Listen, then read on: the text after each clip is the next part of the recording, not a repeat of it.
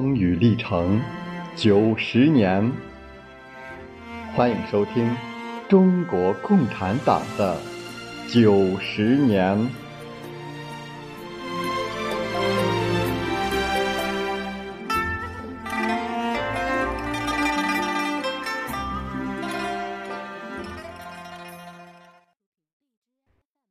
一九二六年七月九号。国民革命军在广州誓师北伐，与北伐战争胜利推进同时，工农群众运动进入高潮，党的组织和党的领导的革命队伍迅速扩大和发展。北伐战争的直接打击目标是受帝国主义支持的北洋军阀。从表面上看，北洋军阀依然是一个庞然大物。他们控制着受到各国承认的中央政府，拥有巨大的财力物力。他们直接掌握的军队有七千万人，而国民政府所辖的国民革命军只有十万人左右。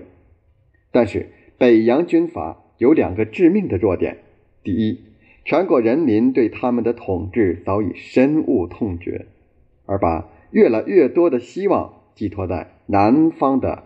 国民政府方面，第二，他们内部处在四分五裂的状态当中，主要分为三支势力。直系军阀首领吴佩孚控制着湖南、湖北、河南三省和直隶保定一带，大约有兵力二十万人。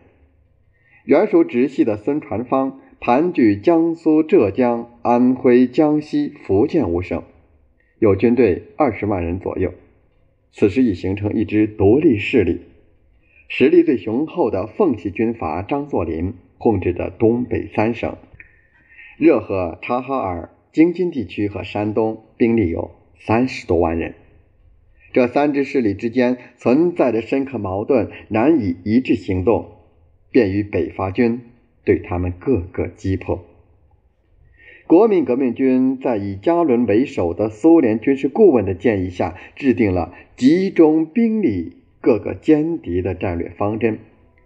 首先向湖南、湖北进军，长驱直入，迅速消灭北洋军阀中最薄弱的一环吴佩孚部的主力，争取张作霖、孙传芳两部在一段时间内保持中立。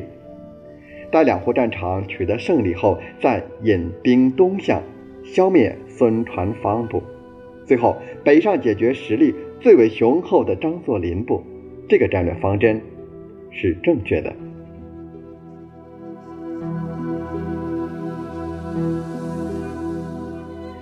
北伐战争从一开始就取得战区和后方民众的热烈支持，在中共广东区委领导下。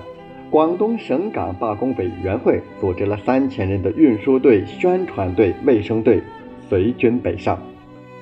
北伐军向长沙开进时，中共湖南区委发动工农群众参加带路送信、侦察运输、扫雷担架、救护慰劳、扰乱敌人后方等工作，还组织农民自卫军直接参加战斗。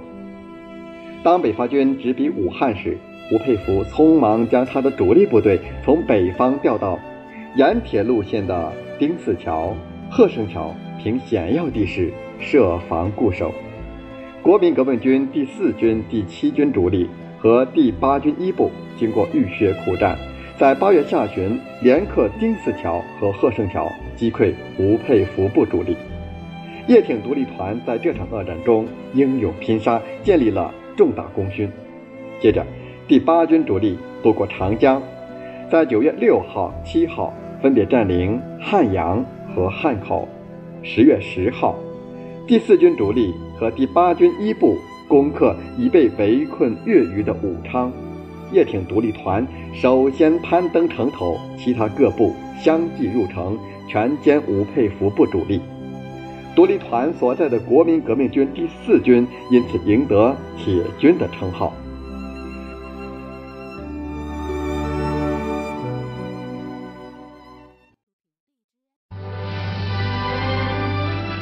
不忘初心，牢记使命。欢迎继续收听中国共产党的九十年。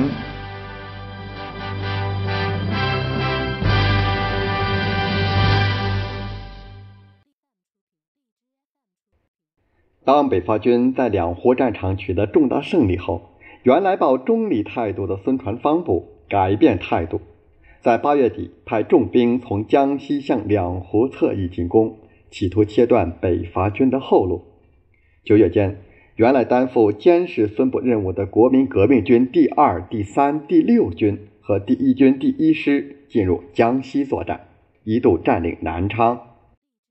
孙传芳调集主力反扑，重新夺回南昌。蒋介石亲自指挥的第一军第一师遭受惨重损失，于是第四、第七军先后转入江西，会合其他各军，于十一月初在南浔铁路一带发动猛烈进攻，终于歼灭孙传芳部主力，占领九江、南昌。在北伐军取得巨大胜利的同时，原来从南口退守绥远一带的冯玉祥部国民军，在苏联和中国共产党帮助下，于九月十七号在绥远五原誓师，挥军南下。刚从苏联回国并加入国民党的冯玉祥就任国民军联军总司令，共产党员刘伯坚任国民军联军政治部副部长。到十一月间。国民军联军已控制陕西、甘肃等省，准备东出潼关，响应北伐军。然而，在北伐过程中发生一个严重问题是，蒋介石利用手中掌握的军事指挥权，大量收编北洋军阀部队，扩充自己所控制的军事力量。本来在北伐出事以前，苏联军事顾问加伦将军曾请周恩来转问中共中央。在北伐军是帮助蒋介石呢，还是削弱蒋介石？这一政治问题如何解决？周恩来后来回忆，他到上海请示中央，向总书记陈独秀报告以后，陈独秀让张国焘主持开会商量，但开会时并没有真正讨论，只由张国焘说了两句话，说北伐中我们的方针是反对蒋介石，也是。不反对蒋介石，所以在北伐战争中，一直到国民党三中全会前，对蒋介石的方针是不明确的。结果就是客观上帮助了蒋介石，而铸成了蒋介石地位的提高。一九二六年九月，中央致函湖北省委，强调此后我们的人力物全用在民众方面。万物参加政府工作。十一月，又要求在国民军联军中担任党代表的共产党员、共青团员，只是注意政治宣传的事，而不可干涉到军事行政上事。在北伐过程中，忽视对军队的争取，片面着重民众运动，这是党的领导机关所犯的一个重大错误。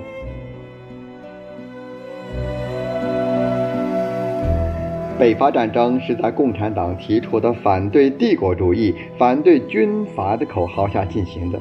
在北伐进军的过程中，共产党人在军队政治工作和发动工农群众方面做出了巨大贡献。加伦等苏联军事顾问的帮助和苏联提供的物资支援也起了重要作用。北伐战争所以能在短时间内取得如此巨大的成功，是。国共两党合作结出的硕果。